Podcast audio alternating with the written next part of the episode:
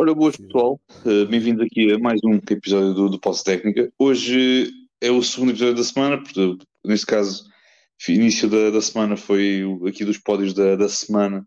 Uh, hoje é um episódio assim, um bocadinho mais, mais temático, hoje vamos olhar aqui um bocadinho mais para esta juventude, para estas equipas assim mais jovens que têm começado aqui a dar nas vistas, umas pelo bom, outras pelo não tão bom, não é Sr. Hornets, mas já lá vamos. Uh, hoje, epá, hoje estou aqui um bocadinho sozinho, mas bem acompanhado. Atenção, atenção, somos poucos, mas poucos, mas bons. Uh, epá, o Cyril foi-se embora, tipo, o Marcos está de férias, o Pinto está a recuperar da Assembleia Geral do, do do Porto, o Nuno, epá, não lhe apeteceu, e como tal, sobrou só eu e o Martim. Olá Martim, tudo bem? É isso, estamos, só nós dois, mas bem acompanhados. Uh, é, é importante ao menos mantermos este podcast no, no tema, em vez de de repente isto virar um podcast de wrestling e as pessoas começam a desligar e nós não queremos esquecer coisas. Ou tipo, ou tipo sobre política, porque ontem já, já andavam com conversas de podcast sobre política e pá, não, não, não, Sim, não, não, queremos, não queremos trair a boa, mar, a, boa, a boa reputação do Pausa Técnica. Sim, boa, tipo, pronto, já é fraquinha, mas pronto, pior do que aquilo não pode ser. Ora, muito bem, pronto, pá, isto obviamente vamos tocar sempre aqui um bocadinho mais aquelas equipas uh, mais jovens, obviamente, são elas Pistons, os Standard, obviamente, os Hornets, os Spurs, os Blazers, os Magic, os Pacers e os Houston Rockets. Não será por esta ordem, vai ser aqui um bocadinho à medida que a conversa vá, vá fluindo. É assim, podemos começar logo aqui pelo primeiro, pela primeira equipa que temos aqui na, na, na lista. Neste caso é os, os Detroit Pistons. Eu creio que eles, à data de hoje, estamos a gravar isto a uma, a uma quinta-feira, uh, são a, pior, a, equipa com o pior recorde na, da, da liga. Uh, eu sinceramente é, daqui, é aqueles recordes, aqueles registros que não me deixam propriamente preocupado com a equipa, portanto, por tudo aquilo que têm vindo a jogar, uh, não só em termos individuais, como jogadores como o Cade, como o Alzar Thompson, Duran, etc., mas também em termos coletivos, não é tipo a mesma equipa do ano passado, tinha um recorde super negativo, mas as equipas que tinham um recorde super negativo não jogavam quase nada de jeito. Quer por lesão do Cade, quer por falta de jogadores ali em redor, em redor do, do Cade. Um, e o que interessa, é, o que interessa é que, pelo menos este ano, apesar de termos aqui alguns jogos em que são completas abadas, são completas derrotas muito pesadas, o que interessa é que tivemos aqui já alguns jogos em que a equipa sim de facto perdeu, um, mas foram derrotas equilibradas, porque a equipa lutou sempre até ao, até ao final também novo, com a entrada do Monte Williams, com aquela questão de começar aqui a tentar criar aqui uma culturazita ali em, em Detroit e com um Cade também saudável. Uh, Martim, novo, já, tínhamos, já, já, já tinha dado aqui um bocadinho de amor ao, ao Ozar Thompson e ao, e ao Cade e ao Duran, uh, mas também acho que o, o Sassa também merece também aqui um bocadinho as suas flores. Uh, do que daquilo que tens visto destes Pistons, o que é que tens achado, o que é, que é o ponto aqui a, a destacar pelo bom e pelo mal, claro. Sim, eu acho que não há, não há caso para sermos demasiado negativos quando estamos a analisar esta equipa. Mas, infelizmente, a verdade é que as últimas duas semanas foram sete derrotas em sete jogos. Uh, mas, no overall, apesar de tudo, apesar do pior recorde, que é verdade, como mencionaste, eles não, eles não estão uh, entre as cinco piores equipas nem na eficácia ofensiva nem defensiva uh, no, no, overall da liga, exatamente porque há muitos desses jogos que acabam por, por ser próximos, que acabam por haver alguma competitividade. No entanto, há muitas coisas a mim que já me preocupam nesta equipa antes da época começar. Uh, e eu, eu acho que cheguei a expressar isso no podcast e tinha muito a ver com qual seria a abordagem do Monty Williams para tentar maximizar os jogadores que tem. E apesar de, eu ter noção que o Boyan está lesionado e que isso vai ser uma, grande, uma peça que vai alterar um bocado as dinâmicas, é obviamente o, era o shooter principal deles, é uma das grandes forças ofensivas que a equipa, que a equipa tem. Mas esta, esta constante insistência nestes grupos, especialmente o, o 5 inicial que representa é o, só é o Killian Hayes, é o Ozar Thompson, é o Isaiah Stewart e o, e o Jalen Durn ao lado do, do Kate Cunningham. A falta de ambiente, a falta de qualquer shooter minimamente respeitável entre estes quatro, entre este, entre este grupo, para mim é, é sempre preocupante porque eu continuo ainda sem saber o que é que é realmente o Kate Cunningham num ambiente em que pode fazer spread pick and roll realmente spread, digamos em realmente um bom ambiente de shooting. Este ano, estamos, e, e mais uma vez, quando tens, tens o Alec Burks, tens o, o Joe Harris está neste momento disponível, já nem, porque ele, a lesão foi ser, está lesionado ainda, Samuel, por acaso. O quem, quem, tu, desculpa. Estavas-me agora a falar dos nomes, desculpa, eu agora perdi-me. É Joe Harris. O que é que ele está lesionado? Eu creio que sim. Eu creio que sim. Ou, ou, tipo lesionado, ou tipo aquele aquele lesionado tipo do, do Bogdanovic que tipo, está tá lá tipo afastado. De, qualquer, de qualquer das formas, uh, esta equipa continua neste momento a só ter um net, um net rating positivo e bons minutos quando tens os grupos normalmente que inclui o Alec Burks. Que já no ano passado eu estava a fazer um caso para um potencial candidato a Six Man of the Year por causa de é uma equipa competente quando não joga e uma equipa miserável quando não joga, e estamos a caminhar para o mesmo. Mas é também porque eu acho que de alguma forma nós estamos a maximizar o potencial destes grupos. E eu percebo que eu, eu percebo que o Ozar, da maneira como está a jogar, o Durn como está a jogar, tu não vais tirá-los dali. Agora, eu tenho dúvidas, o Killian Hayes e o Isaiah Stewart seriam as duas escolhas, e obviamente que o Boyan vai substituir uma delas. Mas a impressão que eu tive das declarações do, do Monty no início da época é que o Boyan vai substituir seria o Killian, por exemplo porque eles querem continuar com os dois bigs. E isso, para mim, eu, eu continuo sem perceber qual é, qual é o grande objetivo. Não sei, não, não sei se é uma questão dele não ser um grande fã de abordagens mais analíticas e, e gostar de coisas mais tradicionais, mas eu, eu acho que é muito importante, especialmente numa fase em que tens um jogador como o Cade Cunningham, que tu queres que seja a tua estrela, que tu tens muitas esperanças nele por tudo aquilo que investiste, como, é, é pico número um, pelo amor de Deus, não é? E tu estás a chegar numa fase em que tiveste muito pouca avaliação dele por causa de lesões, culpa não é dele. Mas tu devias tentar agora, o mais depressa possível, perceber o que é que tu tens ali. O que é que tu tens ali? E neste momento o Kate Cunningham não está a ser, não está a ser provavelmente muito eficiente. Uh, os Pistons estão a ter uma dificuldade enorme com turnovers. E eu não, eu não sei até que ponto é que nas margens nós estamos a, a não ganhar e a também a não maximizar o desenvolvimento com, com reps uh, de melhor qualidade, percebes? esses são os meus medos face a Detroit neste momento, maioritariamente. Agora, e depois também tem sempre aquela, tem sempre aquela questão de pá, pronto, o Cade creio que não é este ano, eu creio que no próximo, se a memória não me falha, que ele tem a questão da extensão de. Não, ele já teve.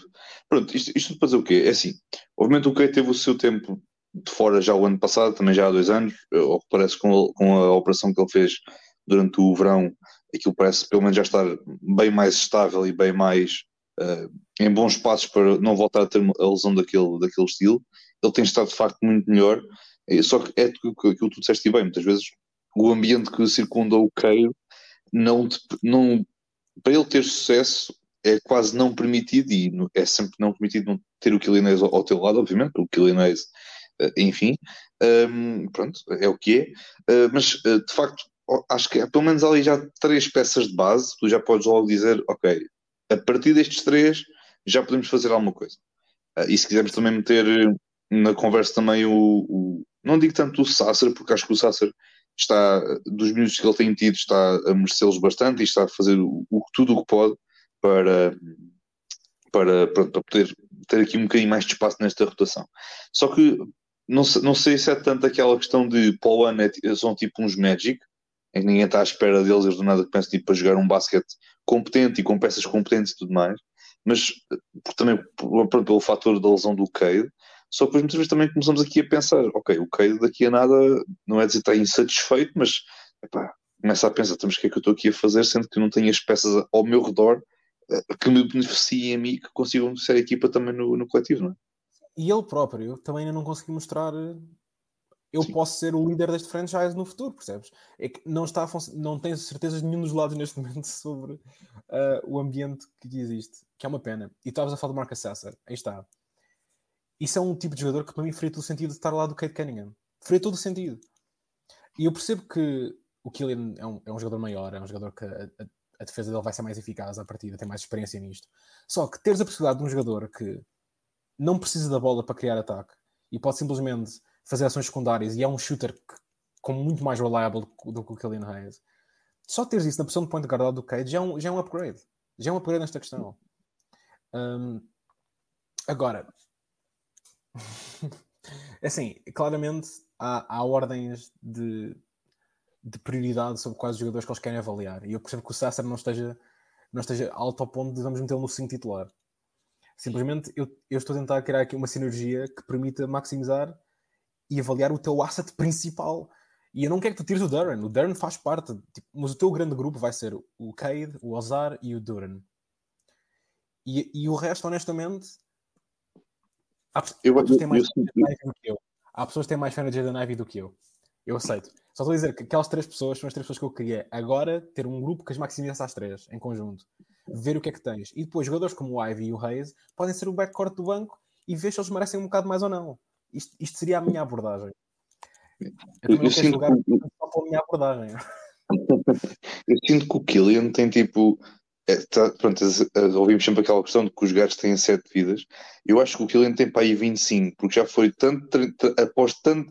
Ele está ele tá na liga não há muito tempo, atenção, é chamar, não é que ele é um veterano. Agora, ele tem tido tantas oportunidades por tantos treinadores ao longo de, sei lá, 4, 5 épocas, se calhar, tanto que ele está na liga.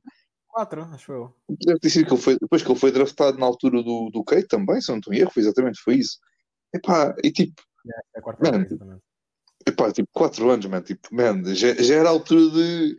Não melhor, já era a altura de ele mostrar alguma coisa, mas também já era a altura dos Pistons tipo, tomarem uma decisão sobre ele. E acho que os Pistons, não sei se é tipo medo de, ok, ele vai para outra equipa e, e, e vai, vai explodir, mas eu faço só um pequeno spoiler: Pistons, ele não vai explodir, tá bem? Tipo, o máximo que vocês já viram foi o que, que estava na, na equipa, foi, foi, e tipo, foi muito indiano. Portanto, é pá pá, digam logo que foi uma péssima escolha e sigam em frente. Pá, é melhor assim. Pronto. Eu, sei que, eu sei que o divórcio não é fácil, para, seja para casais, seja para equipas da NBA, mas é para ter de ser. Tem de se cortar ali um bocadinho a relação.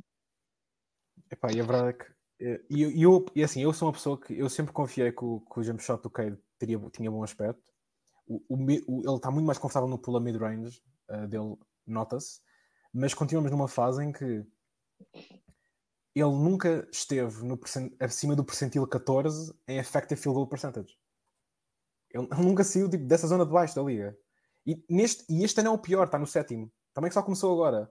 Mas quer dizer, ele, ele tem 7 turnovers por jogo, é um, é um career high, certo?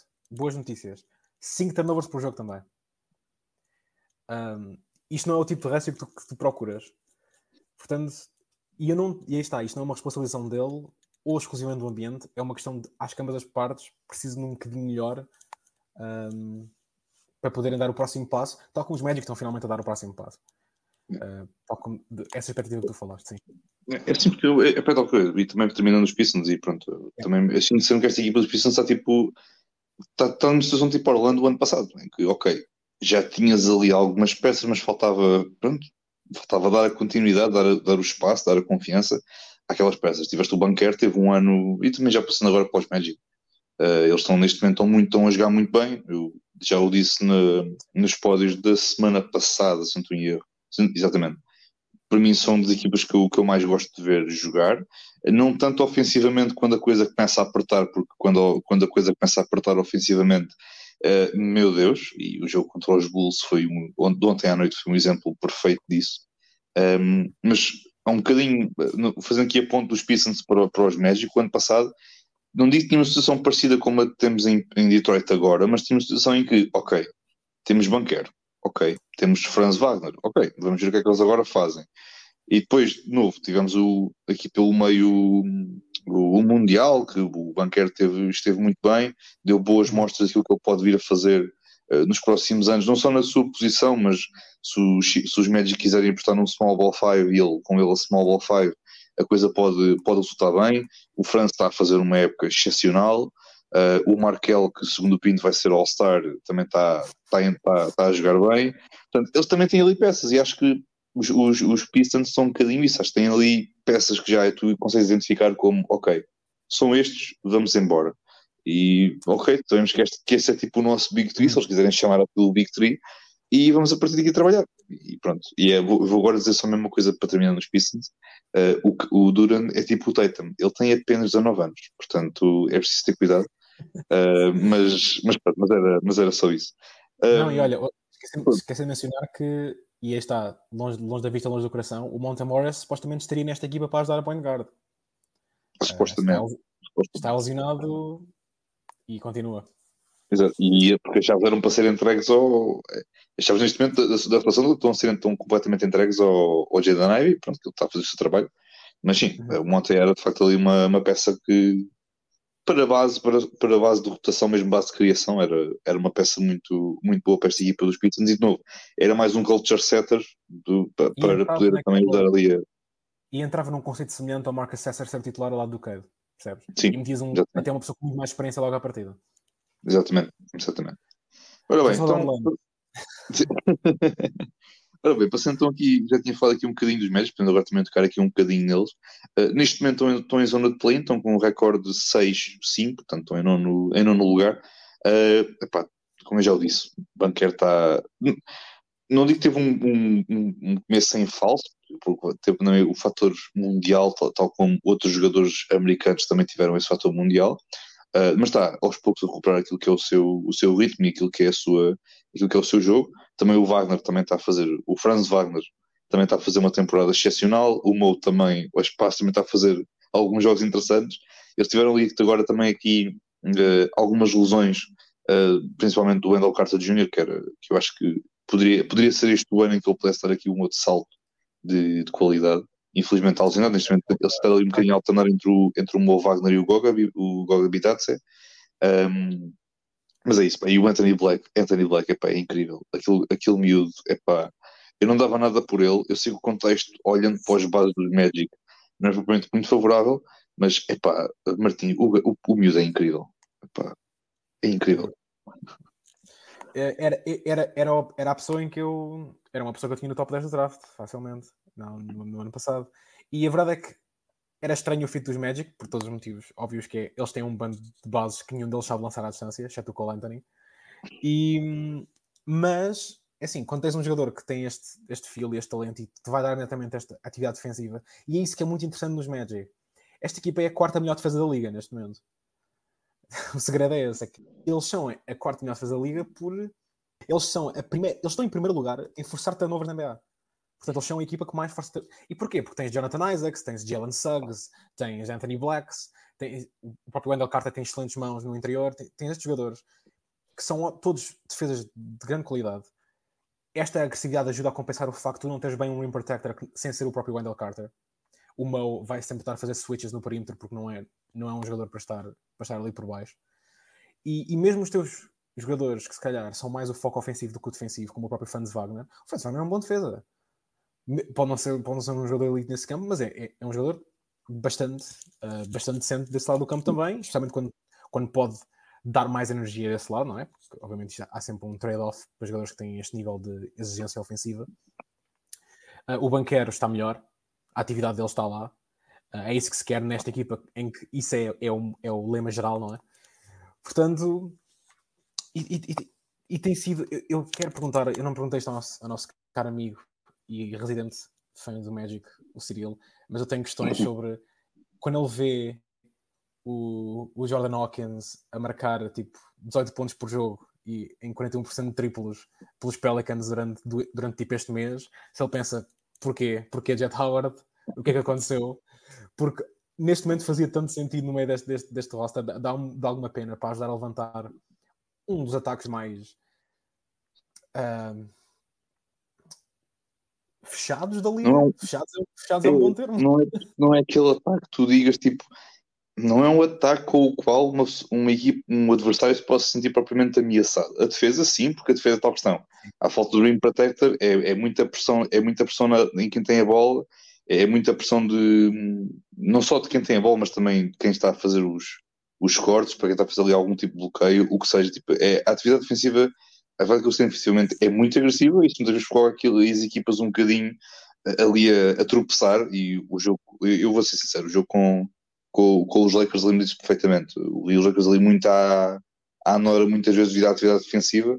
Também é certo que os Magic estavam numa noite muito boa e também foi tipo, foi mesmo daqueles jogos e foi tipo a esquecer por parte dos Lakers e um excelente jogo dos Magic, mas foi mesmo por isso, porque a, atividade defensiva é, está lá, está presente eles, o adversário vai sentir a pressão e depois é, é função deles depois tentar dar a volta àquela defesa, mas quando tens Anthony Black, quando tens o Suggs, uh, quando tens o Banquer, tens o Wagner, tens o Isaac, eu imagino perfeitamente um dia, uh, será que o Wendell Carter também é ali alguns, quando ele estiver já recuperado, imagino perfeitamente um line-up com, por exemplo, sei lá, um Anthony Black, um Franz Wagner, um Banquero, uh, ter um Isaac e ter um Wendell Carter, ou ter um Small F5 com o Isaac assim, por exemplo, que vai meter muito medo. Também, sim. Tu, tu tens Exatamente. várias opções. Uh, o tudo feito é sempre falta de shooting, mas de resto tens uma versatilidade constante nesta equipa. que é, que é muito interessante e é muito intrigante. Agora, um, epá, eu estou a rir porque eu vi, vi, o chat agora privado no qual está, o ah, está, está, a questão do, do, Jordan Hawkins e eu tenho que pedir desculpa. Já, já, já perdi até um bocado a noção do meu pensamento. Sim, porque o Cyril, epá, o Cyril uh, acho que ainda foi na semana passada que ele tinha falado nisso, tinha falado da, do, seu, do seu grande descontentamento pelo Jordan Hawkins ter ido para os Pelicans e não para os Magic, porque encaixava ali bem e pronto, é o que é. Mas acho que pelo menos assim, a nível de, de construção de identidade, porque acho que, sempre, acho que isto, e o título do episódio é sempre mais, dois deste episódio é mais a focar na questão da juventude, eu acho que é é sempre em primeiro lugar estabeleces ali uma cultura e estabeleces ali uma identidade. E para isso precisas ir buscar jogadores ou ter jogadores, seja no draft, seja na free agency, que respondam à pergunta tipo, ok, o que é que nós queremos fazer, onde é que nos queremos focar e vamos a partir daí. E, de novo, e ofensivamente também é um ataque fechado, mas é um ataque que, de novo, basketball fundamentals, eles trocam a bola e trocam a bola rápido e com intensidade. E guess what? Isso resulta na NBA, quem diria, ou no basquetebol no geral. Portanto, é, é, uma equipa que de facto, tipo, é tal cena, tipo, como tu disseste bem, e eu concordo plenamente, tem um ataque fechado, acabam depois por muitas vezes conseguir um, compensar esse ataque mais fechado com, ok, em vez de definirmos aqui alguma jogada muito específica, vamos ao tipo meter a bola a rodar, ter ali algum corte pelo meio, ter algum drive and kick, ter ali um, pá, uma coisa qualquer do género, tipo, alguma coisa para tornar o ataque fechado num ataque um bocadinho nada mais aberto, se isso faz sentido. Sim, não, Mas... faz, faz. Tens muitos jogadores que ou são bons a passar em, em movimentos rápidos ou são bons a cortar para o cesto. Eu, eu desde o ano de rookie do, do Franz Wagner que eu, que eu, comecei a fazer compilações dele cortar fora da bola, porque eu, eu, eu estava completamente apaixonado só pelos instintos que, aquele, que, ele, que ele tem nesses momentos. Portanto, eles maximizarem esses, essas, essas pequenas vitórias nas margens, essa maneira de ganhar os uh, sacar os pontos onde eles se calhar não, não existem à partida, porque os half-court sets não são muito eficazes. Um, eles também são bons no, no, nos estados ofensivos no geral, mesmo, mesmo os próprios bases. Tipo, é, nós falamos muito do, do nós, se calhar, não falamos o suficiente de quão bom ele é nesse, nesse aspecto do jogo. Acaba por ser uma coisa no, qual ele, ele, entre os bases, é, é mesmo. Está, está, está muito no alto nível nesse aspecto. Portanto, ai, quando tens estes, arm, estes braços todos por todo o lado defensivamente, também é fácil depois a traduzir isso para, para crashing, crashing the board e tentar proteger mais uma vez a tua defesa quando tu sabes que, que não, não, é que se calhar em ataques rápidos, em ataques rápidos ao sexto em particular, tem mais dificuldades em, em montar esta, estes, estes, estes switches e estes, estes, estes cross matches. Portanto, take notes, Toronto Raptors, take notes.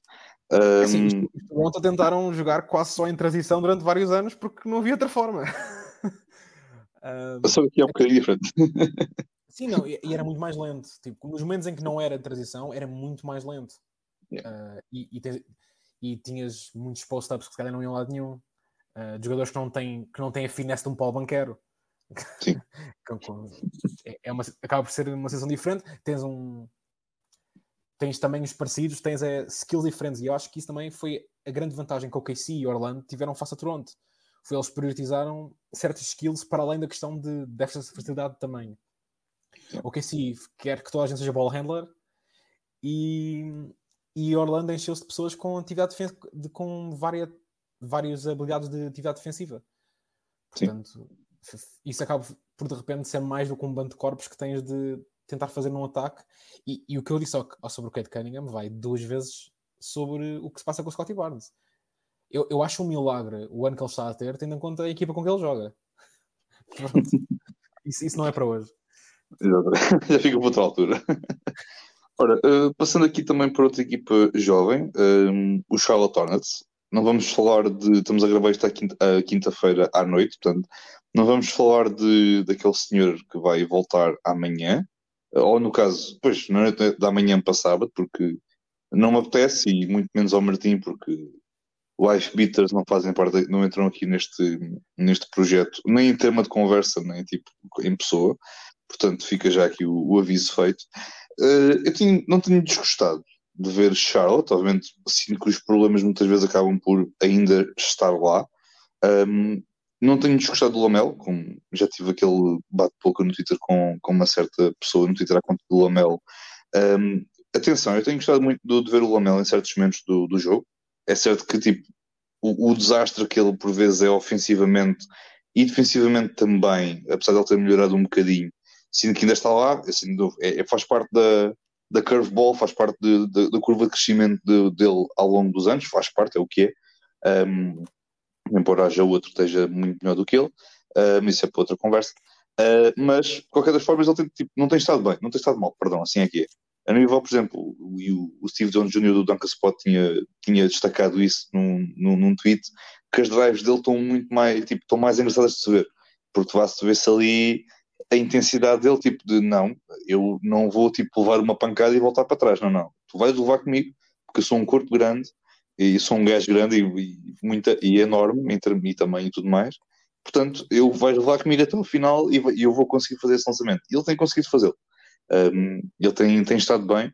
Uh, pá, também tenho gostado muito, e acho também ia tocar um bocadinho dele, do, tenho gostado muito do Mark Williams e também do Brandon Miller a espaços, sinto mesmo que tirando epá, o Miller tem a questão do, do Gordon Hayward que não começou nada mal a temporada eu até não, até não tenho desgostado de ver o Gordon Hayward.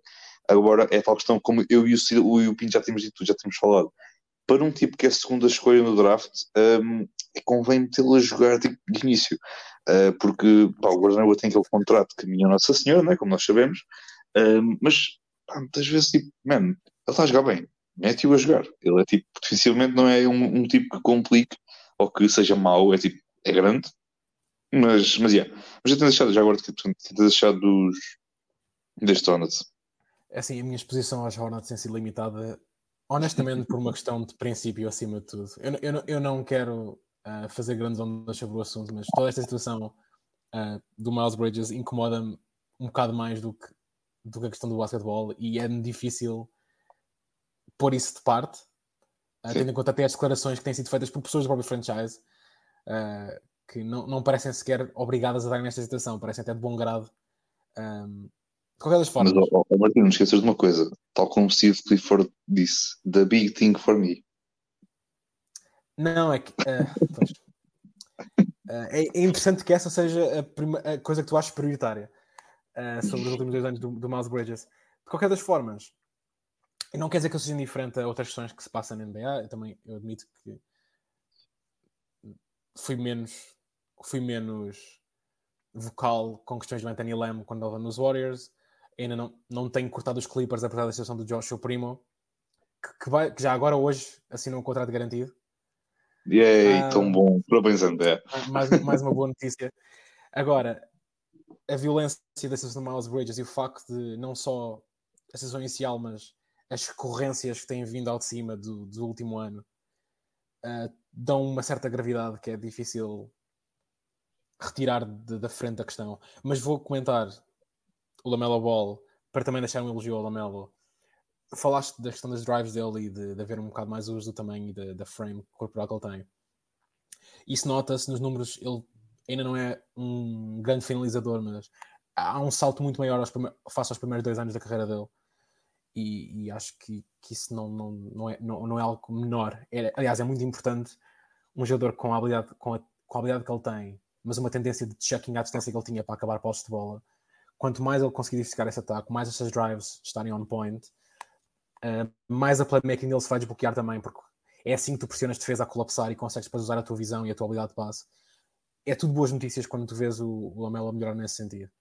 Um, e o Mark Williams, eu realmente adoro o Mark Williams uh, tem sido tem, tem sido o desenvolvimento que, que, que, finalmente se esperava agora que ele não, não começa o ano um bocado fora da rotação, houve ali um período de ajustamento, mas agora tens solid rim protection, tens um, um ótimo finalizador com, com um bom toque à volta do sexto, ele ganha ressaltos ofensivos, um, às vezes ganha muitos ressaltos ofensivos que são dele, não é, não é o sistema ideal para ganhar ressaltos ofensivos, mas mesmo descontando esses, ele é um bom Uh, ele é uma boa ameaça no, vá, no offensive glass. E eu estou a dizer isto apenas porque ele recentemente estava. Ah, ele teve os, o, o recorde de, de, franchise dos Hornets. Recentemente ele teve 15 ressaltos ofensivos no jogo. Um, e eu, eu, lembro, eu fui ver todos, porque eu fiz questão de não podia perder esta sensação. E há uma jogada em que, em que ele tem uns. Um, em que ele tem dois dele próprio, porque foi bloqueado três vezes pelo Daniel Gafford. Portanto, Uh, nem, nem, nem, nem, porque, pronto, pelo menos para a minha. Eu tenho o Gafford na fantasy, portanto, criou bem esses, esses abafos. Agora, com as ofensivas dele, eu gosto muito da atividade defensiva dele, da habilidade dele de protection. Acho que ele tem uma habilidade muito estranha de. Eu sinto sempre que ele salta demais do que devia, só que ao mesmo tempo uh, ele faz deflections a meio do ar nesses saltos, que até acabam por ter algum resultado. Eu não sei se o equilíbrio está no ponto certo, porque é um bocado contraintuitivo para mim visualmente, mas uh, sem dúvida cai, há um fator de intimidação que também deve ajudar. Portanto, eu, eu desejo melhor ao Mark Williams e, e, espero também que este franchise, que tem algumas peças interessantes e, e que tem estado, infelizmente, num ciclo de mediocridade há muito, muito tempo, um, espero que eles encontrem o caminho certo. Eu só acho que o caminho certo passa também por uma situação de uma cultura que não valorize um, produção num campo de basquete face a questões que são de maior importância. Sim. Eu também só duas perguntinhas vezes para ti também sobre estes Hornets. Uhum. Uh, eu tenho gostado particularmente do Terry Rozier. Tenho gostado particularmente dele. Não sei o que é que tens achado dele, não sei já agora, passando para ti, pá, porque eu digo eu acho o início da época dele, e, e também já quando farei a pré-temporada, já me tinha chamado a atenção um, ehm, os momentos dele com, com bola, particularmente. Uh, mas o que é que tens achado do Terry Rozier? É assim, eu, foi o que eu disse, a exposição é muito limitada. Não quero estar a, não quero estar a falar demasiado sobre, sobre o. Não, não tive muito tempo a ver filme Terry Rozier como tive a ver de Mark Williams, percebes? Não, não, não vou dizer que isso aconteceu. ok, ok, pronto. Então vamos embora, vamos embora. Uh... Ora bem, passando aqui também para outra equipa do, do Oeste, por acaso está, está muito bem, neste momento tem em terceiro lugar da, da Conferência Este. Estamos a falar dos Indiana Pacers, uh, que são uma equipa muito fofinha a jogar e uh, pronto, já o eram, uh, ora bem, uh, há dois anos, quando o Oliver não foi para lá, se não estou em erro. Acho que sim. sim, foi a, ele foi a meio da época de 21-22. Exatamente, tanto. já era uma equipa fofinha de ver jogar em 21-22. 22-23 são uma equipa fofinha a ver jogar. E isto continua a ser, porque tipo, aquilo é, é, é explica tipo como se estivesse a explicar tipo um bebê. Eles atacam um bebê, atacam bem a, tipo, vezes por vezes. Transição é muito a giro. É pá, defender não vamos falar sobre isso, mas vamos só falar tipo de intensidade e no ataque, porque isso é que é giro. Eles neste momento não estão erro, eles têm o melhor ataque da, da liga, se a memória não me falha. Um, Epá, é. portanto, só eu estou é aqui a ver neste momento, eu estou aqui a ver neste momento, yeah, eu estou a ver neste momento no site da ESPN, tens ali o offensive rating e o defensive rating. Eles offensive rating neste uhum. momento, ou de pontos por jogo, têm 126,5, em média. Marcados. Sofridos 123,4, portanto, meu amigo, nós vamos marcar 200, mas vamos fazer 199 e não faz mal nenhum, porque a Liberta a atacar é, é uma joia de pessoa e uma joia de rapaz e dá muito gosto de ver jogar. Martim, força, porque já não tenho. Sabes aquelas apostas do cumulativo de pontos de um jogo? Tipo, e sempre que Sim. tu vês tipo, Pacers, de vez 250 e metes o over, estás a ver? Porque, porque já sabes. O problema, é que agora, o problema é que agora as casas de apostas já se começaram a antecipar. Já começaram a ter aquilo em valores antes para, ok, ninguém vai ganhar dinheiro a quanto destes gajos. É que, não, é, é, é, completamente absurdo. É que é rotinamente 130 pontos. Houve aquele jogo de 150 contra os Spurs. Um, eu, eu, e, já agora, vamos. O Tyrese Halliburton é o nível, de, o nível de playmaking que este gajo tem, a eficiência que ele tem de playmaking, a diversidade de passe, a habilidade em pick and roll, o facto de ele conseguir fazer leituras rápidas e sempre. Sabes aquela coisa que se diz do Chris Paul? Que o point God, por vários motivos, é só porque, não só pelo volume dele de criação, mas pelo facto dele ser altamente eficiente nessa criação. E eu digo isso no sentido, não havia turnovers, há um controle de bola, há um controle de jogo. O Tyrese Halliburton é isso, só que em vez da versão, digamos, metódica que é o Chris Paul, é está tudo a correr. É simplesmente está tudo a correr para a frente e para trás, e no meio do caos está o Tyrese Halliburton a fazer, a fazer cross-court passes ou lobs para o Obi Toppin. E no, e, no, e, a questão é que não é só em transição, porque eles, eles são hiper eficientes também neste momento no half-court, exatamente por causa da sua habilidade de pick and roll e da versatilidade que podes ter com, com, diferentes, com, com diferentes parceiros, seja o Miles Turner, seja, seja o próprio Wobby, se quiser usar a capacidade de cortar para o sexto. Tu, quando tens. Sabes quantas assistências é que ele. Ok, vamos pôr desta forma. Nos últimos dois jogos do, dos Pacers, ele combinou para 58 pontos nesses dois jogos e 32 assistências. Sabes quantas turnovers é que ele teve nos dois jogos? Espera, eu sei que ele no último do, dos Chiefs, em que ele fez as 17 assistências, ele teve 0 turnovers. Pois ele no outro uh... assistências e 17 nesses dois jogos. Ok, portanto, ele no último jogo teve 0 turnovers. Portanto, o, o, o assist to turnover ratio está sky high. Uh, como tu, pronto, já tu és tipo um tipo das analíticas, só mal esta. Uh, portanto, eu vou dizer que ele é tipo. Eu acho que ele teve um, um turnover, não foi? Zero. Ah, zero, ok, pronto. É, zero é melhor do que. Pronto, ok. Estive perto, estive perto. 53 pontos, 32 assistências, zero turnovers. É os últimos dois jogos do Terry Halliburton. O homem está a cuspir 25 pontos e 12 assistências como, como, como se não fosse um problema. E, e os Pacers chegaram a este, este, este ataque muito porque eles perceberam que, ok, vamos maximizar uh, atletas que possam receber passos dele, vamos meter shooters aqui à volta, gente que corre e vá à força. Tyrese vai ficar no listo. Já o ano passado eu achei que ele era. Já tinha um caso, não para ser NBA, porque eu também o próprio não considero NBA na altura, mas certamente para estar entre os top 10 melhores bases da liga. Uh, ficar, portanto, naquelas camadas inferiores do, do top 6 da NBA. Mas, assim, acho que estamos, estamos a chegar lá.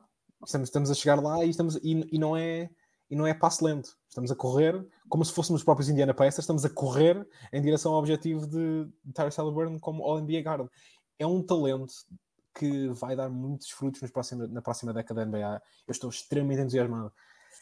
Um, é isto, eu, não, não, não quero perder-me em muito mais tempo a dizer o quanto eu adoro Terry Halliburton, o quanto tu de repente vais ver um jogo e é tipo, ok, vai... esse Philadelphia foi, foi, foram ele fez 33 pontos e 15 assistências e 0 turnovers. Ele lançou 11 em 18 de campo, 7 em 12 triplos. Eles em 30, ele jogou 38 minutos, a equipa teve mais 19 nesses 38 minutos, eles ganharam por 6. Uh, ah, houve momentos em que o passe dele era uma ameaça tão grande que os defesas do Six estavam os dois aí para o, para o jogador que ia efetivamente receber e ele de repente tinha um triplo aberto. Isto aconteceu mais que uma jogada. Portanto, ele, e... ele, ele, também, ele também esse, esse, último jogo também foi, foi muito Filadélfia, tipo, já, já sabia mais ou menos o que esperar, porque tinham jogado contra eles, não para a taça da Carica, como eu gosto de chamar, ou para o In-Season Tournament, como a malta chama, um, mas no, num outro jogo mesmo, de temporada regular, ponto, também em Filadélfia, que esse terminou o teu pai, tipo, se eu não tinha, foi 137, 120 e tal, para... foi assim uma coisa, quem ganhou foi os, quem ganhou foi foi Filadélfia, o primeiro, o primeiro. Yeah. Uh, mas depois tivemos este segundo em que, como o Pinto disse, o Pinto também tinha falado disso, uh, o ritmo era de tal forma enorme e demasiado para, para Filadélfia que não, não aguentavam, não conseguiam aguentar. Já agora, estas 32 assistências são o maior número de assistências sem uma única turnover num espaço de dois jogos na história da NBA, na regular season. Um, e sabes o que é que é um sinal de uma equipa que tem que tem um bom, um bom playmaker. Eles são a segunda equipa que marca mais pontos por posse de bola, querem cortes para o sexto, querem posses acabadas pelo roll man em pick and roll. Uh, que são, por outras palavras, o Halliburton is doing his thing, que é tipo só meter a bola onde quer. Basicamente, o Halliburton is doing his thing and it's working. Yeah. É... Eu não sei, eu não sei se tem lá o Obi Toppin ou o Jalen ou o Jalen Smith ou o Miles Turner, eu não quero saber. A bola vai para lá e a bola vai entrar e vamos continuar. Pronto. É tipo, é tal técnica. Eu acho que depois, é, eu acho que depois a nível de, até mesmo a nível de post-season, se lá chegarem, de novo, até a ver, chegam lá, mas obviamente a temporada ainda, é, ainda é muito longa, estamos, ainda estamos no início. Um, acho que a presença do Bruce Brown será extremamente importante numa equipa que quer só correr de um lado para o outro e para dar ali um bocadinho de tipo, imagina estás tipo numa creche a tomar conta de putos e pá, pá, pá, agora vamos descansar um bocadinho, vamos tipo, em vez de correr, vamos tipo andar e tipo, tentar acalmar ali um bocadinho, acho que poderá ser extremamente importante. Um, e depois também está a questão, a questão física, pronto, do Miles, como já tem tido algum historial lesões, o, o Buddy também alguns, também o, o também tem estado a um bom nível também. Uh, este ano já a vir mais do, do banco, mas, mas é tipo, é a mesma equipa gira de ver, tipo, sinceramente, já era o ano passado. Já. E, é, e é tal coisa, e é, e é prova de que tipo, na NBA uh, há trocas que calham bem para todos. Portanto, o Sabonis em Sacramento está a ser um sucesso uh, e o Halliburton em Indiana está a ser igualmente um, com sucesso. Sim, mas eu, eu continuo a dizer que no vácuo eu sei qual era o jogador que eu prefiro nessa troca. Um... Eu sei, mas tens de admitir que aquilo está, não está. Não, a, não, a, a, Sim. Nenhuma troca aqui correu mal. Eu simplesmente acho que eles trocaram um All-NBA guard da próxima década pelo Damonte Sabonis, which is good. Sim, Sim exato. É, eu, eu percebo. É um bom jogador de basquetebol. Que é um bom yeah. jogador de basquetebol. E, yeah. e, tem tido, e os Kings chegaram aos playoffs e, e, quando o Fox está lá eles ganham jogos. Portanto, ninguém, ninguém aqui está tá, tá a dizer que foi uma desgraça. Eu não quero estar aqui a tornar os Kings uh, um, um, alvo de chacota. Não é isso, não é isso. Mas, mas de um ponto de vista de uma, de uma longevidade, de um, daquilo que é um longo prazo, sim, acaba, é, é tal questão. Acaba por ser uh, aqui uma situação em que quem, quem ganha, quem leva aqui depois a vantagem acaba por ser Indiana, por isso motivos que, que acabaste de que acabaste de, de dizer tu mencionaste a defesa no início disto e eu também queria deixar pelo menos essa nota, porque há realmente um problema defensivo na equipa. A equipa não. Uh, e, e, é de esperar quando tens o Obi Toppin, que é completamente explorado por qualquer power forward que tenha a mínima capacidade ofensiva. Tens o. O Ali Burton não é. É um jogador que é passível de ser atacado em situações de um para um. Uh, se for o, o matchup do jogador que tem a bola, é uma situação não ideal para uma defesa. Uh, o Mathurin tem habilidades atléticas, mas está é um jogador que no geral está um bocado perdido. E, e quando vais dependendo. De, e o Miles Turner, que tem sido sempre uma âncora defensiva para esta equipa, não, não sei se é os meus olhos, mas os números também não estão incríveis. Eu não sinto o impacto defensivo do Miles Turner este ano como sentia nos anos anteriores. Um, e isso também é uma, é uma coisa que esta equipa não poderia dar-se ao luxo de não ter porque já, já, já, falta muita defesa. Felizmente, sim, se tiveres uma, o Miles Turner com o Bruce Brown ao mesmo tempo, já tens uma espécie de infraestrutura mas eu acho que para uma sessão de post-season, e esta equipa tem de começar a pensar numa sessão de post-season, se continuar com, com, o melhor ataque da liga, um, cheira-me que ainda não será suficiente, mas vai ser uma excelente experiência ver o que é que o Terry Halliburton, pelo menos, um, neste contexto, enquanto lead guard de uma equipa nos playoffs, eu estou muito, quando o scouting for muito mais a tentar pressioná-lo a, a shots que se calhar não tem.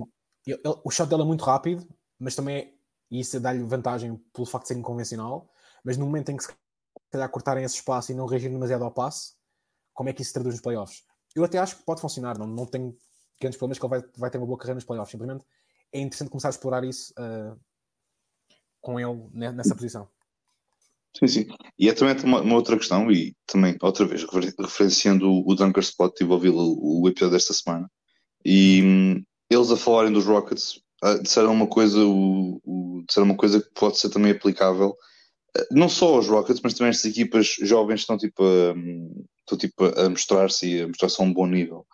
Um, que é a liga não dorme e a liga vai encontrar formas de tentar, não é parar, porque não há como parar, obviamente, mas de limitar um bocadinho aquilo que tu fazes de bem na, na, na liga. Quanto mais não seja uma equipa jovem, separada de uma equipa novo com mais experiência ou com outro tipo de, de, armas defensivas para tu conseguir meter ali mais alguns corpos à frente tu depois tens de lidar com isso. E hum, não tanto com os Pacers, porque as Rockets agora a seguir é que vão ter uma run um bocadinho mais, mais uhum. complicada e de facto o verdadeiro valor dos Rockets, destes Rockets atualmente, apesar das vitórias que eles tiveram última, na última semana. Um, mas é tal questão, é pronto, já agora depois, também passando aqui para, para, o, para o Oeste, é um bocadinho isso, é que a Liga não dorme. E a Liga, ok, sabe que tu estás, estás aqui, sabe que estás cá, e é fixe, e parabéns para ti, mas, epá, pronto, vamos, vamos ter contigo. Isso, vamos ter contigo, uh, pronto, boa sorte, porque se calhar vamos encontrar aqui alguma, algum tipo de estratégia ou algum tipo de peças que consigam limitar um bocadinho aquilo que eles fazem tão bem, que é o atacar e correr de um lado para o outro. E, se calhar não uhum. conseguem uh, parar o correr, porque isso é algo é algo físico, é algo que vem, vem, do, vem de, de, cada corpo humano, de cada humano, e que pronto, a malta corre melhor mais do que os outros, mas poderão, poderão conseguir pará-los de outras formas que não seja através do vamos correr mais do que vocês, vamos se calhar saber quando correr, basicamente. Sim, Sim mas aí está, e isto eu acho muito relevante para vermos nos playoffs. De novo, eles são o melhor ataque em half-court da liga neste momento. Exatamente. Uh, portanto, quando isto abrandar, não quer dizer que não vai funcionar. A minha questão é mesmo se se consegue sobrepor-se se consegue sobrepor-se ao que, ao que virá do outro lado também. A nota para acabar dos Pacers que ele está a liderar a liga agora, 12.5 assistências, está a liderar a NBA neste momento. E, e, que, mais uma vez, uma nota que foi deixada pelo Cyril, as porcentagens de lançamento são 53% de campo, 44% de triplo e 93% da linha de lance livre. Ah, ele está lá bem encaminhado. Acho que isto é um clube, não é? Eu ouvi dizer que, ouvi dizer que isto dá direito a um casaco de clube. Dá, dá, dá. O, o Wardell acho que tem um, tem um desses e outra malta também tem um desses casaquinhos. Eu acho que uh, eu atrevo-me já a dizer, ele, ele vai acabar no clube. Isso não tem, não tenho dúvidas. Porque não é tanto pela qualidade, mas como tu disseste, a questão de eficiência ofensivamente é excepcional. E pronto, e é isso. Sim, e até pode não ser mas... este ano, mas vai acabar na mesma. Ah, sim, sim, sim, sim, sim. exatamente. Agora, o Ardell não só está no clube, é a única pessoa que está nesse clube com 30 pontos por jogo nessa época. Isso foi na época da MVP, se não tem erro, não foi? Qual delas? Mas sim, foi na, sim, foi na de 16. foi, aquela mais, foi mais explosiva. Eu foi mais que uma vez, queres que eu te diga? uh, mas sim, foi na 16 em que ele não só fez isso, como fez com 30 pontos por jogo de média, que é, não, não tinha acontecido antes e não aconteceu até agora. Coisa pouca, coisa pouca.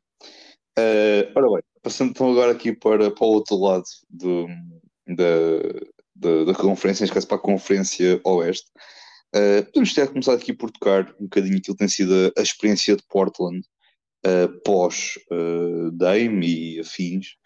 Um, é assim, não é, não é, a é? amostra. Diz, diz. Só porque é mais rápido. É também, porque, é, é porque, porque a amostra não tem sido muita, não é? Porque, pronto, infelizmente o Scoot não teve propriamente um. É tal é que o que o Pinto às vezes dizia aí com, com razão. Muitas vezes os bases, rookies, do modo geral, têm sempre alguma dificuldade em adaptar-se ao, ao ritmo NBA e à intensidade da NBA. Isso acaba muitas vezes por se transpor e por se, por se notar muito na, naquilo que, que, ele, que, o, que o jogador acabará por fazer a nível de, de, de, ofen de, ofensivamente e defensivamente também. Uh, a amostra não tem sido muito, muita, porque, de novo, temos aqui apenas o Scoot, além de outros jogadores, como o Fernie Simons, que está lesionado, o Sheldon Sharp tem estado uh, a um bom nível e é, é, pena porque é pena que ele tenha, esteja a aparecer a um grande nível e que seja por infelicidade da lesão de um colega. Pronto, é, é um bocadinho pena. Um, Pá, o Dominator tem estado, tem estado fortíssimo, o Dominator, como, como, como, eu, como eu próprio disse, o Dominator tem estado ao seu nível. Uh, infelizmente tiveram ali a lesão do Robert Williams, portanto não vamos poder ver aquele, aquele line-up double big de, de Aiton com, com, com o Time Lord, o que é uma pena, porque atleticamente aquilo seria muito giro de se ver. Mas, Martim, novo, isto é, a amostra é pequena, mas há, há ali sinais, mas não são aqueles sinais que te digam propriamente podemos, tendo se calhar o Sheldon Sharp, não há muitos aqueles jogadores que tu digas, ok, a partir daqui podemos começar já aqui começar a pegar uh, alguma coisa para o futuro. Se calhar o Tomani Camara também está, está a jogar bem. Sim, acho que ele também merece uma, uma pequena menção, apesar de realmente um, não é, não é ninguém, ninguém está aqui numa situação ideal. O facto de não vermos discutir nesta. Aqueles cinco jogos não me preocupam, também não vale a pena ficar muito tempo nisso.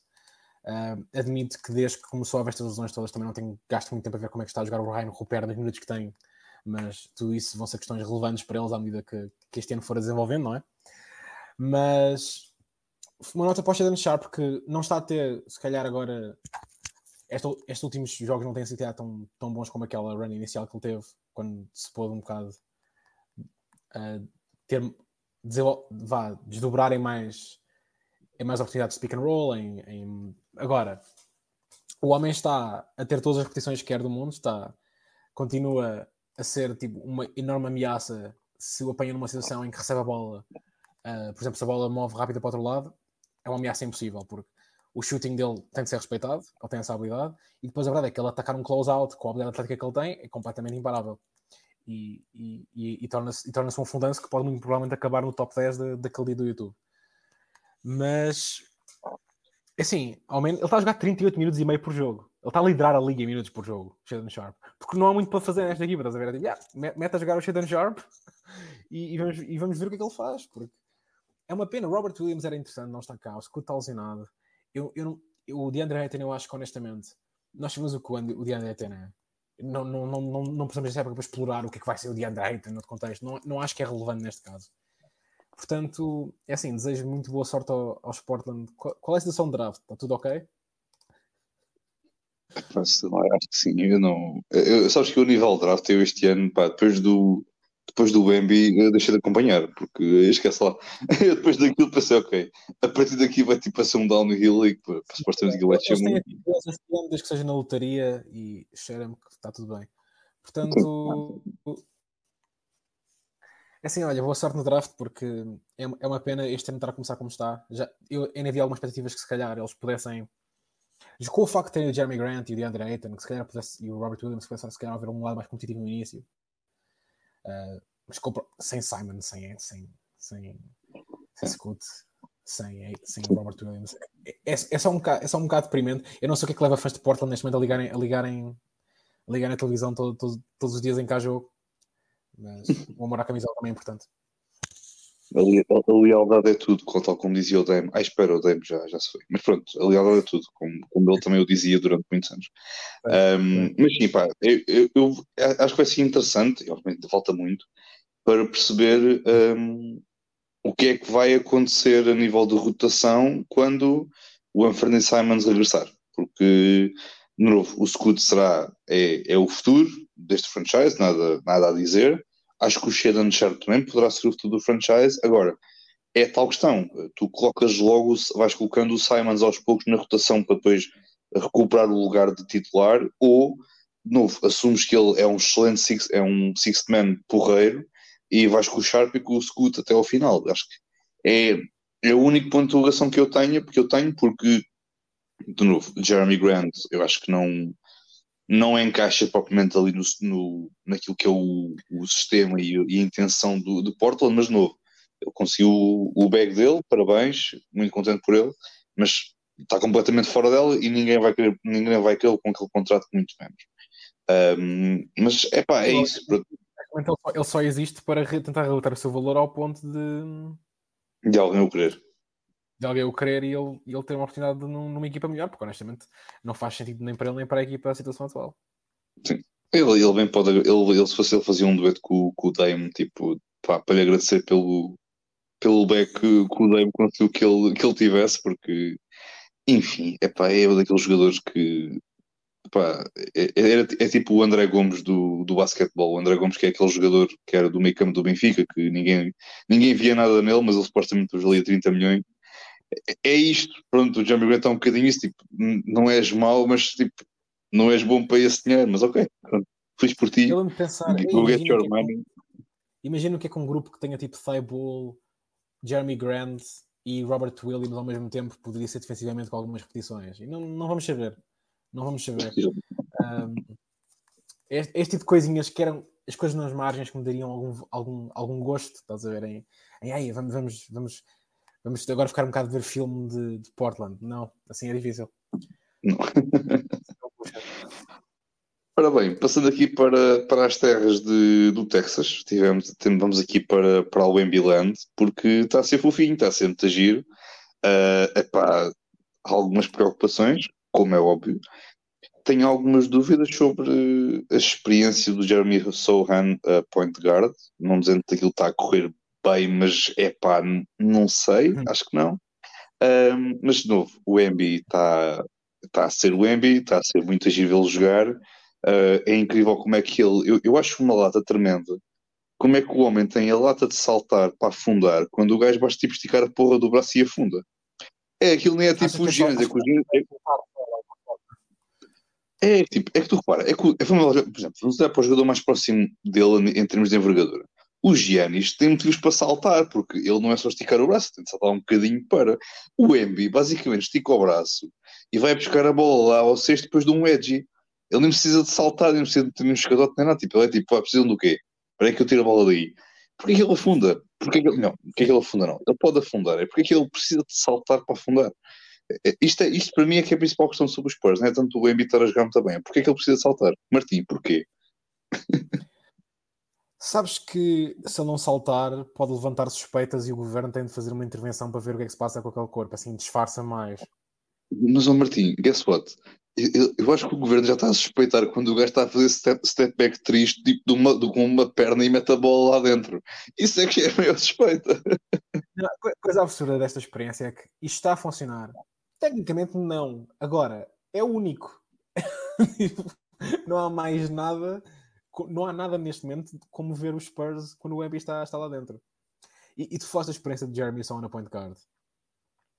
Eu, eu tenho uma, a minha frustração aqui é as peças, as duas peças principais desta equipa para mim são Devin Vassell e, Victor, e o Victor. E, e, eu não sou uma pessoa que tem. Eu acho que o Sohan como peça complementar. Acho que faz parte. Acho que tem um lugar muito óbvio no futuro deste, desta equipa. Especialmente porque não sei se o Victor vai ser uma pessoa que alguma vez vai querer levar com aqueles corpos maiores, tipo down low a defender. E, e o Sohan, para mim, tem esse potencial enquanto, enquanto jogador defensivo. Mas metam um point guard a jogar. Honestamente, metam o Trade Jones. O Trade Jones é muito bom. Eu sei que isto é estranho, mas tipo, quando o Trey Jones está a jogar, os Spurs são bons. Tipo, quando o Victor e o Trey estão em conjunto, esta equipa é, não é só competente, é um bocado acima disso. Tipo, é difícil lidar com eles.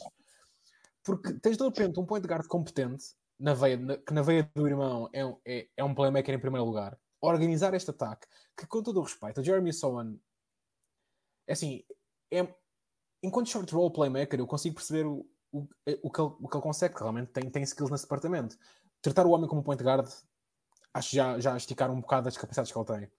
Eu não, e não acho que o Keldon Johnson, e eu tenho algumas dúvidas sobre o Keldon Johnson, honestamente, como futuro membro deste core, apenas porque eu não, eu não vejo, eu não tenho a certeza se o Keldon Johnson é um starter na NBA a longo prazo. Esta, esta, esta, esta é a minha questão.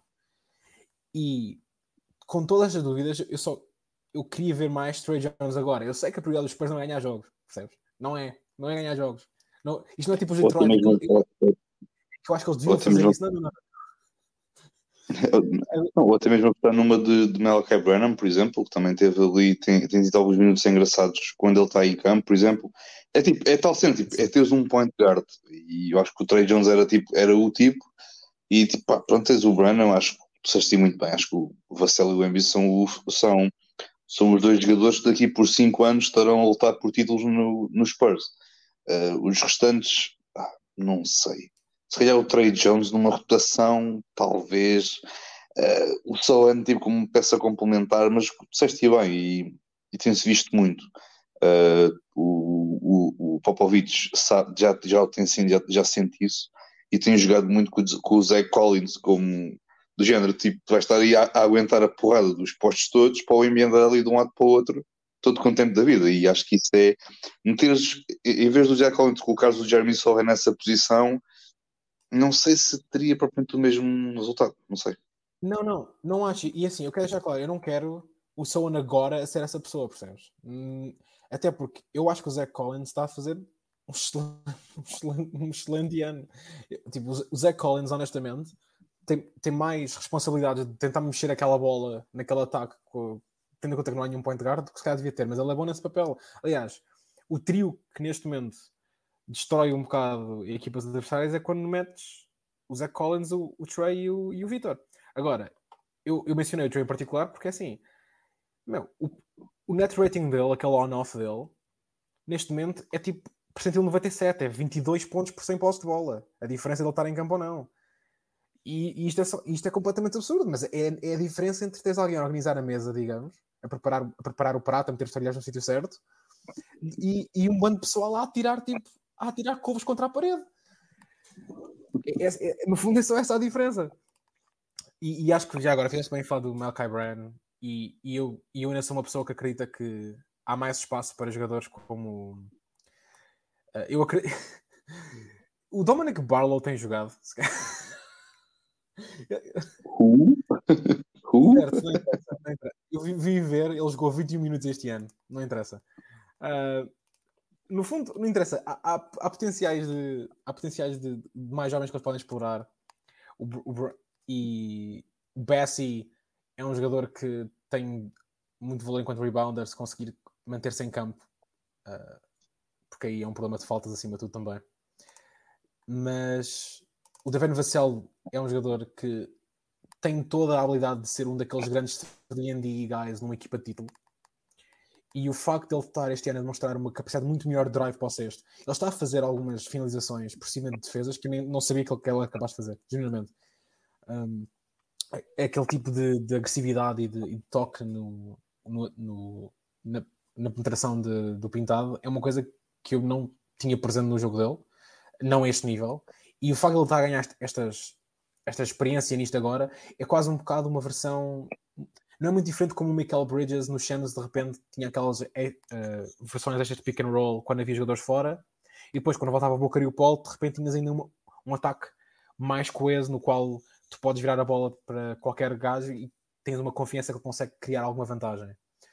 O Vassell tem essa possibilidade a longo prazo com o que está a desenvolver agora. E, e eu não sei se ele vai ser o segundo jogador de uma equipa de título, mas consigo vê-lo como número 3, percebes? E, e, a aquisição de talento desta equipa não acabou ainda. Tu, portanto, são excelentes notícias. É só. Agora vamos todos só deliciar-nos a ver o Vitória tentar controlar o que quer que ele tenha nele que, que acontece dentro de campo. Porque, no fundo, é, é, é a coisa mais absurda de raw raw skills, estás a ver? Porque não, não há eficiência, não, eu não diria que ele está a fazer aquilo que se chama driving winning, mas aquilo parece completamente imparável quando está, quando está a rolar. E, e o impacto. E, é só o primeiro ano que é o mais assustador, não é? E é só o primeiro ano, e é só o, é o primeiro ano que estamos a ver dele neste ano. É o primeiro mês e meio, estás a ver? Yeah. primeiro, porque a geometria do campo muda quando ele está lá dentro. Tipo, as pessoas não, estes jogadores não estão ainda calibrados para lidar com um homem que tem aquela envergadura. Uh, eu acho que ele muitas vezes, eu, eu já vi isso em, em, certos momentos, e é, perfeitamente, isto não é nenhuma crítica, é, é, é, crítica, mas é perfeitamente natural porque é o primeiro ano dele e pronto, apesar de todo o hype que ele, que ele tem e bem, um, é algo que eu sinto muito. Eu sinto ele muitas vezes um, não é propriamente ser convencido relativamente à sua envergadura, mas muitas vezes pensa que a sua envergadura é suficiente para parar o que quer que seja. Isto o que é que eu estou a dizer com isto? Muitas vezes vê-se, às vezes aquelas bolas vão para, o, vão para o canto e ele vai a correr a pensar este gajo vai lançar e depois a ver cá à frente tem um Anthony Edwards que faz tipo pump, pull-up, ai não, afinal não, e, vou, e corto e vês tipo, vês tipo um, um, um bisonte daqueles, um, um gafanhoto daqueles com 2 metros e 20 e tal, a, a fazer o I Believe I Can Fly com, e com o Ant tipo, a passear na boa pelo lado dele, tipo, ok, obrigado por esta avenida e vamos embora. Acho que muitas vezes, de novo, ele irá conseguir fazer alguns abafos alguma dessa malta cuja função é só estar no canto, recebe a bola, lança a bola. Um, mas quando tens ali, acho que muitas vezes ter aquela percepção tipo, de saber uh, quando fazer e com quem o fazer acho que isso novo é, é perfeitamente natural, acho que faz parte, vais fazer parte da, da, curva de desenvolvimento dele, também tem uma bela, uma excelente escola para o poder fazer. Portanto, yeah, tipo, só para dizer já agora que eu estava aqui a confirmar, eles têm a pior defesa de, de, uhum. a nível de pontos feitos por jogo, tem 124 pontos feitos por jogo. A nível de ataque, tipo, está entre um bocadinho entre a média, então, eles marcam em média 110 pontos por jogo.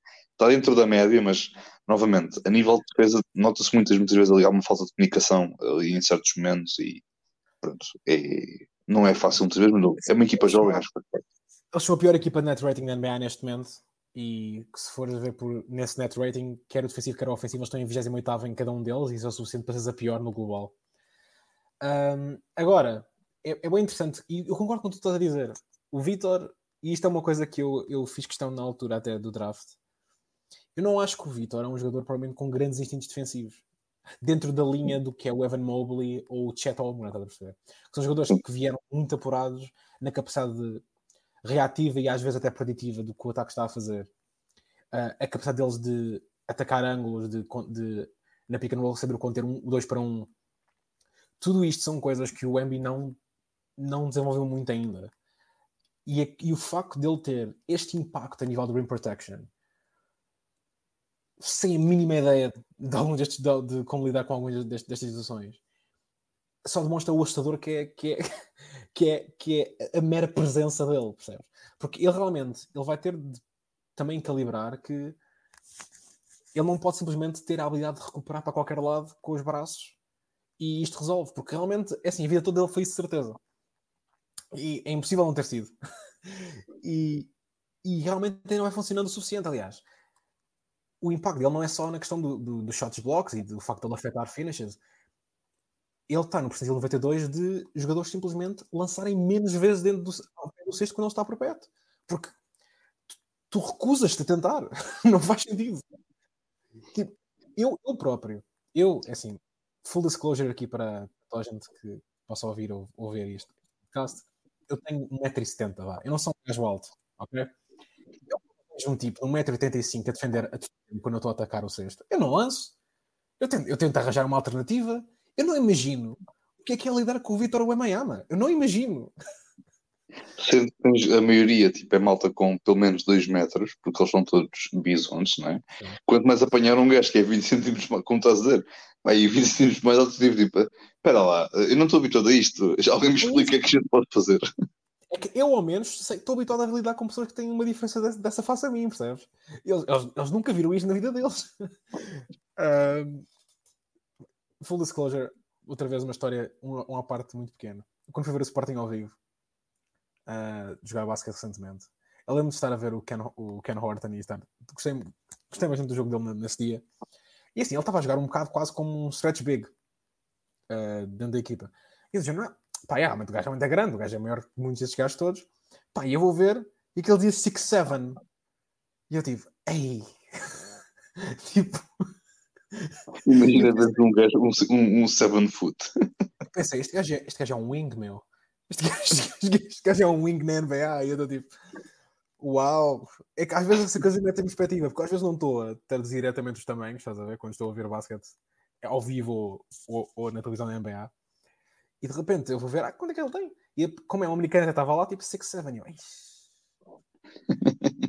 Ei, meu Deus, o que deve ser? Portanto, somos um, um, em termos de basquete políticos, Portugal é um país pequeno, não só em termos do, do, crescimento da modalidade, mas também em termos do tamanho do gajo mais, supostamente mais alto, a ser tipo. E no bola ao ar estavam a falar da ironia de, de, pessoas como Nemias e o Ruben Pereira serem tipo os jogadores que saem de Portugal para, para níveis mais altos quando são dois gajos gigantes num país na maioria dos, dos jogadores que é, produzem. É que a média, a média da altura de um Tuga é até para 1,75m, para, para os homens, 1,75m, 1,76m, e depois tipo, pronto, é, é isso. Somos um país muito pequenino, pronto, tem, não sou eu. Tem outras coisas que não, não, não a vida, não a sociedade, mas enfim. É... De qualquer forma, pessoal, vejam os o Vitor, o Vitor é, é, uma, é uma experiência única e isto, é, isto ainda ninguém sabe o que é que isto vai dar. Essa é a parte engraçada. É que ninguém sabe o que é que isto vai dar ainda.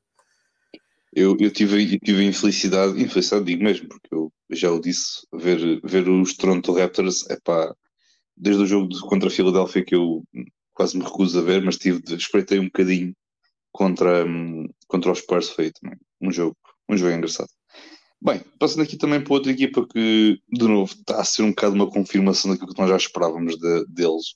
Um, estamos a falar dos, dos Oklahoma City Thunder, uh, com o candidato a MVP Shea Gilgis Alexander, que está a jogar uh, nas horas, já para não dizer tipo um palavrão, um, e para ser simpático, está a jogar nas horas. Uh, o senhor Chet Holmgren é tipo um Embi, só que um bocadinho nada mais pequeno. Atenção, o homem é, é, grande, mas é um bocadinho nada mais pequeno.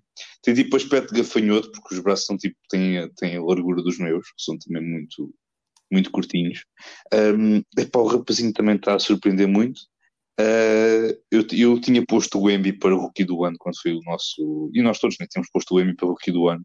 Mas eu sempre, como eu já o tinha dito na altura, não me surpreendia nadinha que, que, que o Chet uh, vencesse, mas por uma questão do em termos de, de daquilo que tem um e, e, e, tem o outro, como tu tocaste nas questão dos instintos defensivos, acaba aqui por o chat tomar aqui um bocadinho melhor, porque no, defensivamente tem aqui uns instintos um bocadinho mais apurados, também teve aqui um outro contacto mais com o NBA, mesmo estando um ano parado, mas também teve aqui um bocadinho um contacto com, com o NBA, que de certa forma acaba aqui por dar, por aqui Sim, também... Eu quero dar um crédito ao chat, era, já era a coisa mais impressionante no filme dele de faculdade. Era a habilidade Sim. dele de, tipo, de ler o jogo à volta dele e de, e de conseguir estes blocos que nem, não são SWATs, o gajo tipo, simplesmente recupera a posse de bola e controla a posse de bola quando, quando bloqueia. É, é, é, é, uma, é uma. A palavra em inglês é poise, eu agora nem estou a ver tipo, qual seria a tradução imediata, mas ele tem essa poise tipo, defensiva que é incrivelmente rara para um jogador que estava a fazer isto quando tinha 19 anos, agora tem 21, 22. Uhum. É, mas é, é absurdo. E no, ele tem estado também muito, muito bem. Uh, o Shea é, o Shea. Ele, se ele quiser ir rápido, ele vai rápido. Se ele quiser ir devagar, tipo Luca, vai, vai devagar, tipo Luca. O que interessa é que ele consegue sempre meter a bola lá dentro, porque a envergadura é, é tal coisa. É, eu acho que a nível de base, isto agora que eu vou dizer, pode parecer aqui um bocadinho, um bocadinho tipo, Gonçalo, cala tu estás para aí a dizer. Eu acho que a nível de tudo aquilo com base deve ter, ou tudo aquilo que uma pessoa deve imaginar num, num tipo de jogador, o Shea tem, porque o Shea é um defensor, é um defensor respeitável, não é um, propriamente um defensor que digas, ok, não me importa de, de ser de, de ser definido pelo Shea. O Shea também é um jogador também com tamanho, com envergadura. Para um point guard é, tem um tamanho quase de um wing, quase de um, de um, de um wing defender. Um, ou de um, ou de um two guard que também acaba por também ter aquele, aquele tamanho e é um jogador que sabe jogar uh, em qualquer ritmo, em qualquer situação, com drop, sem drop, uh, com o que seja. Ele é um jogador extremamente uh, variável e flexível nesse aspecto e versátil. Um, e também está a jogar muito bem. Uh, eu não sei, Martim, porque novo, temos este momento este, aquele line-up que nós sabemos que é o line-up garantido, neste caso com, com o Shea, com, com Josh Giddy com o J-Dub. Uh, o Ludor também tem estado aqui também um bom nível e o Chat. Um, eu não digo que haja, não tenho, não digo que tenho dúvidas sobre uh, aquilo que poderá ser o futuro do Josh Gidey num 5 inicial, Uh, mas aquilo que eu te queria perguntar de novo, não é nenhuma crítica ao Guida, porque eu gosto muito do, do Guida. Uh, digo mais numa, numa questão de, de futuro, porque esta equipa também uhum. vai ter de, pronto, de olhar para, outras, para outros voos que não playoff e etc. Até que ponto é que achas que o Guida faz parte? Porque parece-me que ele dos, destes cinco acaba por ser aqui também, entre aspas, um bocadinho o L mais fraco. E digo um L mais fraco que é um excelente base. Pois, eu não sei se é o L mais fraco na prática ou não neste momento. E, e já agora, só para tirar uh, o bingo, melhor inbound passer da NBA. Pronto, já. Bem ah. um shot. Um, a questão é realmente é o fit mais estranho dentro do resto da equipa. E, e a verdade é que esta equipa, se eu conseguir imaginar um cenário em que ele encaixa perfeitamente, uh, acho que um jogador com a inteligência dele e, e com a consegue sempre arranjar uma forma, percebes? Só que acho que vai haver, a maior pressão de todas vai ser financeira, porque vai haver muita gente a quem pagar nesta equipa. E, e as escolhas vão ter de ser feitas. E eu acho que aí, nesse momento, é que se calhar o Guidi um, acaba por ser, ok, até porque a timeline, ele é dos primeiros que ainda vai receber deste grupo. Um, considerando todo este contexto à volta, é possível que tu prefiras, se calhar vou pagar um dinheiro para pagar ao chat e para dar ao Jalen Williams e, e se calhar dar um max extension ao Giddy não, não, está, não está nos planos. Portanto, essa pressão vai chegar eventualmente. Felizmente para eles não tem de ser agora. Mas a não ser que eles queiram aproveitar as regras das trocas, mas eu duvido que isso vá ser uma questão que eles a pensar nisso agora. Aliás, o próprio Presti acho que tem, tem, tido um excelente discurso sobre nós temos a perceber o que é que nós temos aqui. e, e, acho que eles têm feito um excelente trabalho nisso. E têm muito bom talento, não só o Giddy, não só o Shai, é incrível a habilidade que ele tem de chegar aos pontos que ele quer dentro, dentro de uma defesa, digamos.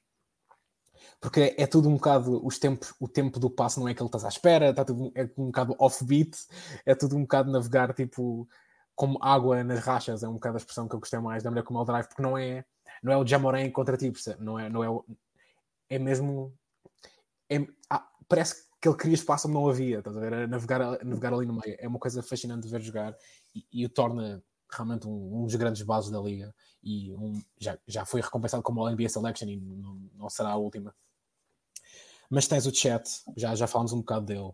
Eu gosto muito do Casson Wallace. Acho que como um point guard complementar numa rotação, uh, teres um jogador que tem o triplo está a ser consistente, e isso era importante que, que de alguma forma fosse à chegada, mas é um, é um jogador muito disruptivo, encaixa bem dentro desta equipa que tem muito, muito, muitos braços, digamos, à, à procura de, de, de criar problemas na defesa. O Christian Wallace, eu digo isto sempre, ele tem, ele tem de fazer tudo o que puder para ser o Drew Holiday light na defesa, tipo na carreira, porque a frame, as skills, as skills estão por lá, ele tem. É, fica só a ver filme de como aquele homem defende e imita. Não precisa fazer mais nada. Não precisa, não precisa é porque até mesmo, até mesmo homem, ele a nível de tamanho, de envergadura, tu olhas para ele, tipo, sem tens qualquer conhecimento de causa dele e digo, ok, tipo, pronto, não é grande, ok. Mas ele, tipo, ele persegue-te para todo o lado. Ah, tu vais para o balneário, então, espera aí, onde é que ele é? Eu vou atrás de ti e vou saber onde é que é. Vais à casa de banho, eu vou lá estar, não te preocupes. Ele é tipo. Aquilo chega a ser. Eu, eu gostava, e tenho aquele, aquele pequeno pet peeve, gostava de ver um backcourt, só mesmo em termos defensivos, nem precisava de ver atacar, defensivos do Davion Mitchell com o Kayson Wallace. Porque são dois tipos também. É que são tipos, é, são tipos também, a nível de envergadura, não são muito, não são muito diferentes mas iam-te perseguir para todo o lado e não tinham largar nunca. E acho que o Casey Wallace encaixa aí perfeitamente, como disseste bem, e quando podes continuar, uh, encaixa ali muito bem. Tipo, é, para rotação, então é. Sim, eu tenho muito respeito pela situação do Kaysen e o facto de eles já, já confiarem nele para. Ele já é o jogador que tem mais o matchup importante do adversário a seguir ao Dort. O Dort vai ser sempre o primeiro, não é? Sim. Mas há claramente um segundo nessa hierarquia já e é o Kaysen. E a verdade é que o Kaysen, tu se calhar achas os olhos é tipo, ah, está ali um Dort um bocado mais fino, a fazer, um, a fazer também um bocado o mesmo na defesa. Então é, assim, é, muito entusiasmante ver, ver estas peças todas a chegarem este, este, este, este global. Já se esperava que isso acontecesse este ano. Eu até achava que ia ser um bocadinho mais lento do que a expectativa uh, podia ser. Mas assim, também estão 7 em 4, se calhar não assim tão longe do que a expectativa. Neste momento, os standings ainda, ainda, ainda está tudo muito, muito próximo, mas assim, chegou uma nova equipa, é muito e, e é fixe ser uma equipa que é entusiasmante ver, percebes? É, é, é, é engraçado, é uma equipa que as pessoas agora estão, estão entusiasmadas e, e, e têm todos os jogadores que tu gostas de, gostas de um base cheio de finesse e de, de capacidade de toque, excelente. Gostas de uma carraça defensiva, uh, na, gostas de um, de um big man que é tipo um unicórnio uh, uh, que consegue bloquear, bloquear um bando de shots, depois pega na bola ainda, porque é, o bloco foi literalmente ele agarrar-te a bola do braço. É ele que vai levar a bola na transição e se calhar ainda faz um pull-up free quando chega lá. Não, não, o que quer que tu gostes a nível de, de estilo de jogador, há por aqui. Gostas de um, de um, de um crazy shooter? Tens o Isaiah Joe. Tens sempre ali um Isaiah Joe disposto a aparecer no, de um, um hand-off para, para lançar a distância. O Pinto ficou, ficou, bastante contente quando ele foi, quando ele foi embora, quando ele foi dispensado dos Sixers um, eu, eu, sinto que há toda uma era que acabou com o despedimento do, do Doc Rivers que o Pinto está pronto para deixar no passado, percebes? Yeah. o que interessa agora que... tá... interessa o Tyrese Maxi agora, meu. É, ah, não, agora é, agora é, agora é o Maxi. e este também, o, o Bessie também foi na mesma altura em que ele estava lá o, o, o Glenn, se eu não estou em erro. A Samora não me falha, o, o Charles Bessie que se não me ele foi draftado pelos Sixers. Por isso, agora aqui um pequeno à parte, eu acho que pelo menos foi draftado por lá, mas foi dispensado, foi assim uma coisa. Já não sei. Sim, mas já não tenho certeza, mas continua, continua. Estávamos a falar do. Enfim, deixa estar.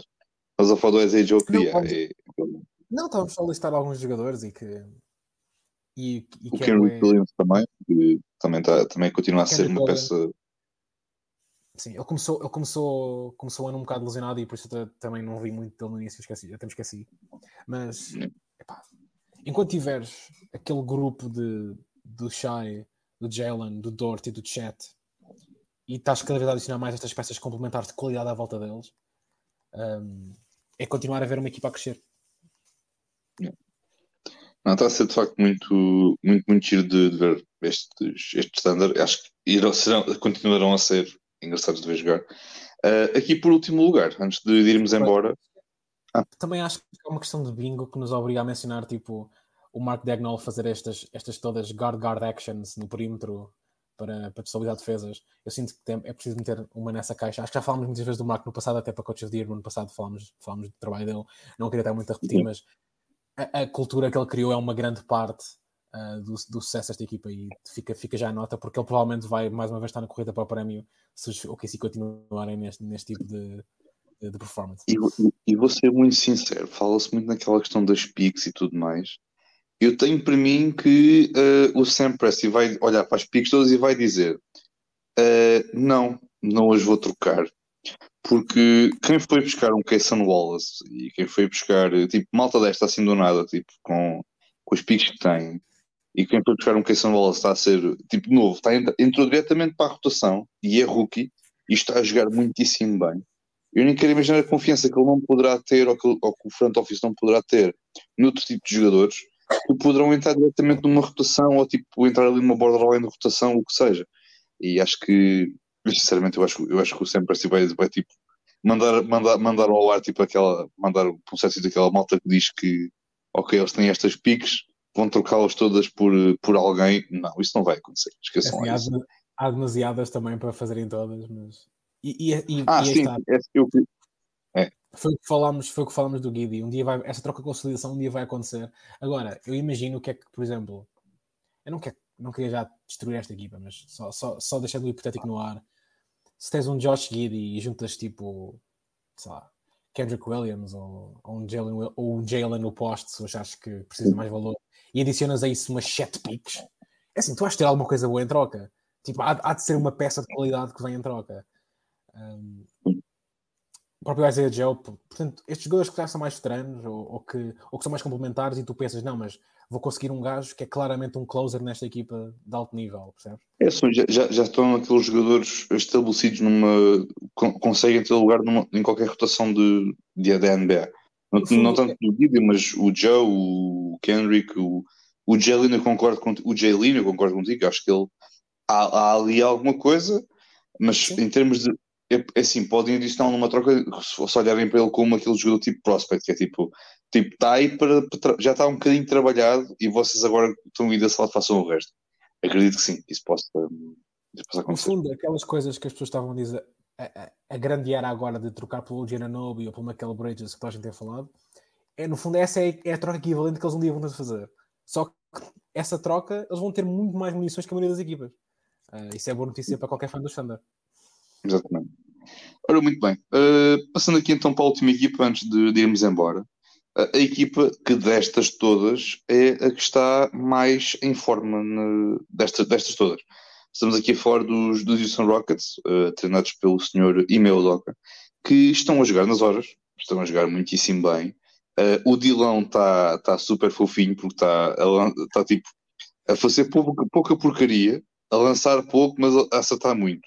E isso é valorizado, porque em termos de porcentagem é fofinho. Agora, o resto é tipo, em termos de tentativas por jogo, baixou um bocadinho, mas, epá, está lá. E para, de novo, para qualquer equipa jovem, tens tipo ali pelo menos duas, três peças sejam tipo boas culture setters e tipo, de, permitam dar uma identidade à equipa e dizer ao, aos jovens isto é como nós queremos, queremos uh, ser daqui para a frente eu acho que as adições do, não só do, do Dylan Brooks, mas também o Van Vliet, uh, deixou também um bom, num bom nível. Também o Jeff Green, pela experiência toda que tem, veteranias, experiência naquelas lanças de postseason e tudo mais, acho que eles têm feito um, um excelente um excelente trabalho, já para falar obviamente do, do Chenguns e, e Jalen Greens, que embora o Jalen, eh, pronto, eu espero que ele ainda consiga chegar àquele nível que, que, tanto, que, que, as pessoas tanto desejam que o Jalen chegue lá, mas o Chengun está tá a um nível astronómico, o Jabari também está a jogar,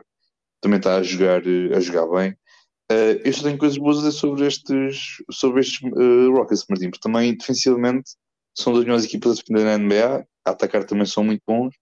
Epá, é só coisas boas. É só coisas boas. Eu, eu, fico, eu fico feliz com este início acho que o calendário tem de ser mencionado, já foi uma, uma pequena menção que tu fizeste antes. Uh, a abordagem é certa, percebe? Eles, eles, eles eu, o, que eu, o que eu escrevi isto foi ah, ok, nós vimos como é que, como é que eles rodearam o Jokic de jogadores que são tipo atléticos e, e conseguem defender de várias posições e são versáteis. Vamos fazer um bocado isso com o Shengun e ver se isto funciona. E a verdade é que o, o Shengun tem estado, não só, obviamente, a sua performance ofensiva é sempre, é sempre o destaque. Uh, não havia grandes dúvidas do talento que ele tem. Mas agora a defesa é muito mais fácil, porquê? Porque ele está sempre colado uh, aos minutos do, do Dylan Brooks e do Fred Van Vliet. Ele, quase, ele joga quase sempre com eles os dois.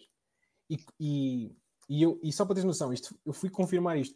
Ele jogou apenas 2% dos minutos dele sem nenhum dos dois. E jogou 76% com os dois. Portanto, eles estão. eles estão a garantir que tipo, estes veteranos que são bons no, no point of attack e conseguem navegar, navegar, navegar bloqueios estão sempre lá para proteger eh, também um bocado uh, o Shengun ser atacado, vá, por ter de ser puxado mais acima. Para, uh, são, são tudo maneiras de proteger um, um, poste neste contexto. E de resto, sim, tens os miúdos desenvolver-se a desenvolver-se bem. O Amen não, o Amen não teve, se calhar, um início ideal também, uh, se calhar, um bocado a forma como o Scoot começou, havia ali uma, até uma semelhança, e, e é justo até compará-lo com o irmão, que, tem sido uma honra ver em Detroit. Nós falamos do Ozar Thompson. Uh, não, mas não é preciso, porque já, já temos aqui muito amor. Certo, mas tu também já eu... não chegaste a falar dele, não foi? Quando foi nos pódios, já início. Eu não, eu, não, eu, não, eu não cheguei a falar dele, acho eu, mas eu, eu já fiz vários posts no Twitter sobre ele também. Portanto, eu, eu, não, eu não sei se, se eu, eu, não, eu não queria deixar este podcast ser uma menção a um homem que, que, assim, se o homem aprende a navegar bloqueios melhor e a evitar grandes porque ele, ele, se tens um grande corpo tipo o Embiid, o gajo não consegue passar. Não consegue. Ele fica preso e depois há uma, há uma vantagem para o ball handler. Se ele aprende a navegar as situações melhor, ele vai ser um Defensive Player of the Year. Pá, desculpem. É o, o nível que este jogo. Pronto, já. Pistons foi no início do podcast, estamos a hora, uma hora e meia depois. Um, para acabar isso, desculpa. Uh, eu, eu, eu, há muito trabalho em desenvolvimento para fazer com coisas como Cam Whitmore e o Thompson. O Jabari Smith finalmente está, está, está mais assente. O Shengun é tudo, é tudo aquilo que, que eu também já mencionei, que acho que ajudou a maximizar o, o que ele faz. O estrutura defensiva está muito melhor. Eles começaram o ano completamente perdidos porque nunca tinham tido uma estrutura defensiva na vida e tu vias muitos erros naqueles primeiros jogos. As coisas estão a melhorar a olhos vistos. Também, obviamente, estes treinos são grande parte disso é muito diferente ter estes, estes, jogadores, uh, o Fred e teres o Dylan, uh, uh, no fundo, a servirem como exemplo. E o Jalen Green, eu, eu, eu, sempre fui muito cético de Jalen, Green e não queria estar aqui a ser downer no assunto. Eu espero é continuar a. Eu vou continuar a pressionar esta tecla até acontecer. Ele tem. Um jogador com as características dele tem de ser melhor a finalizar a volta do sexto e a conseguir chegar lá para ter clean looks à volta da defesa.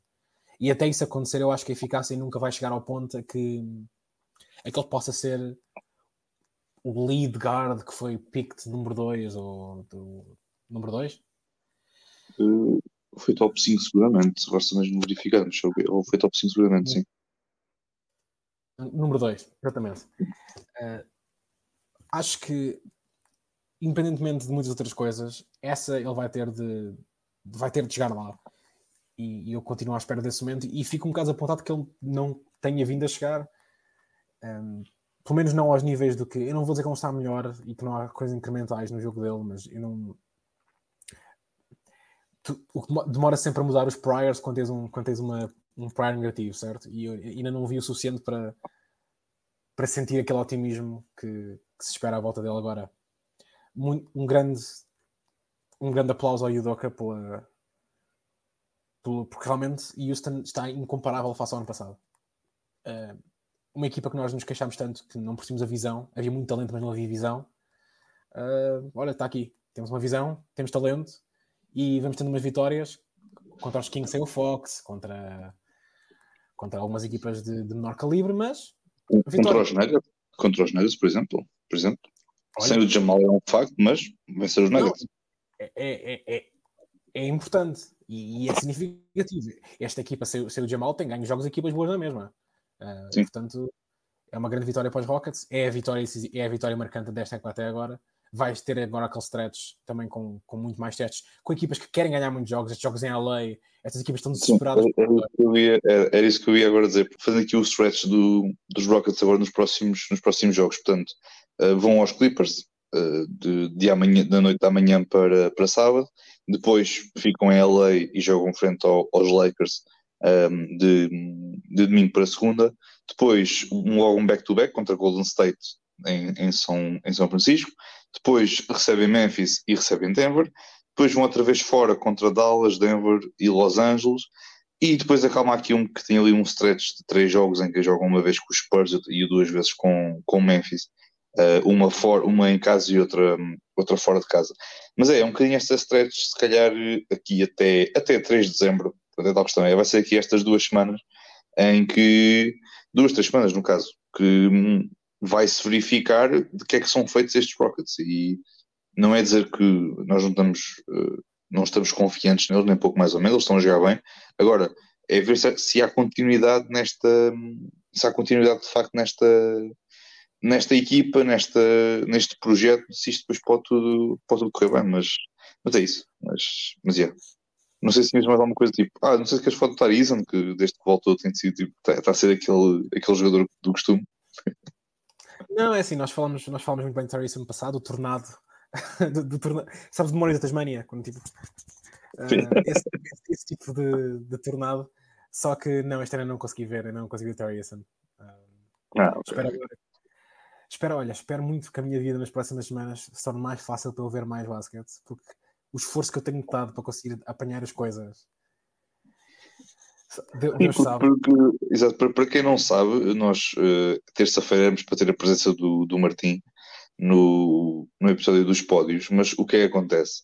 Um, o Martim mandou-nos uma mensagem muito simpática para o grupo a dizer que ele estava a ver os jogos estava a fazer o catch-up dos jogos desde a quarta-feira passada. Ou melhor, não, neste momento, naquele momento, estava na quarta-feira passada. Portanto, hoje, quinta-feira, dia 16, e o Martim estava, portanto, em dia 8. Um, Para, eu, eu hoje, no dia 16, estou no dia 14. Portanto, ah, isto estou já, está, okay. a andar, está, a andar, a alto ritmo. Portanto, okay. eu este fim de semana, eu espero até fazer uma breakdown de um jogo da noite anterior, porque estou live. Estou live na NBA.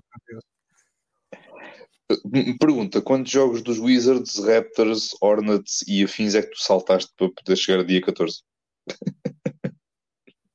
Ouviste todos? Espera, hold up. Não vi todos os jogos, não é?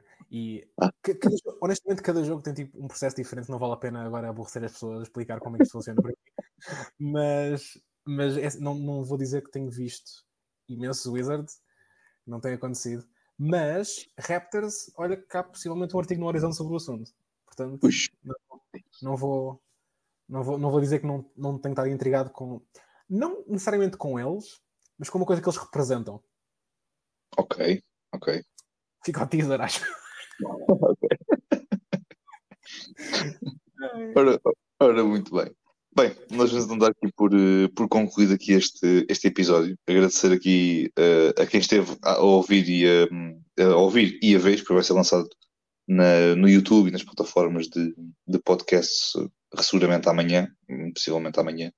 Um, de novo, até lá, uh, fiquem bem, vejam muito basquete. Hoje acho que temos só dois jogos para à noite, se não estou em erro. Portanto, quem quiser fazer o catch-up como o Martim desde, desde quarta-feira passada, tá, aproveita hoje porque também os jogos não são assim muito.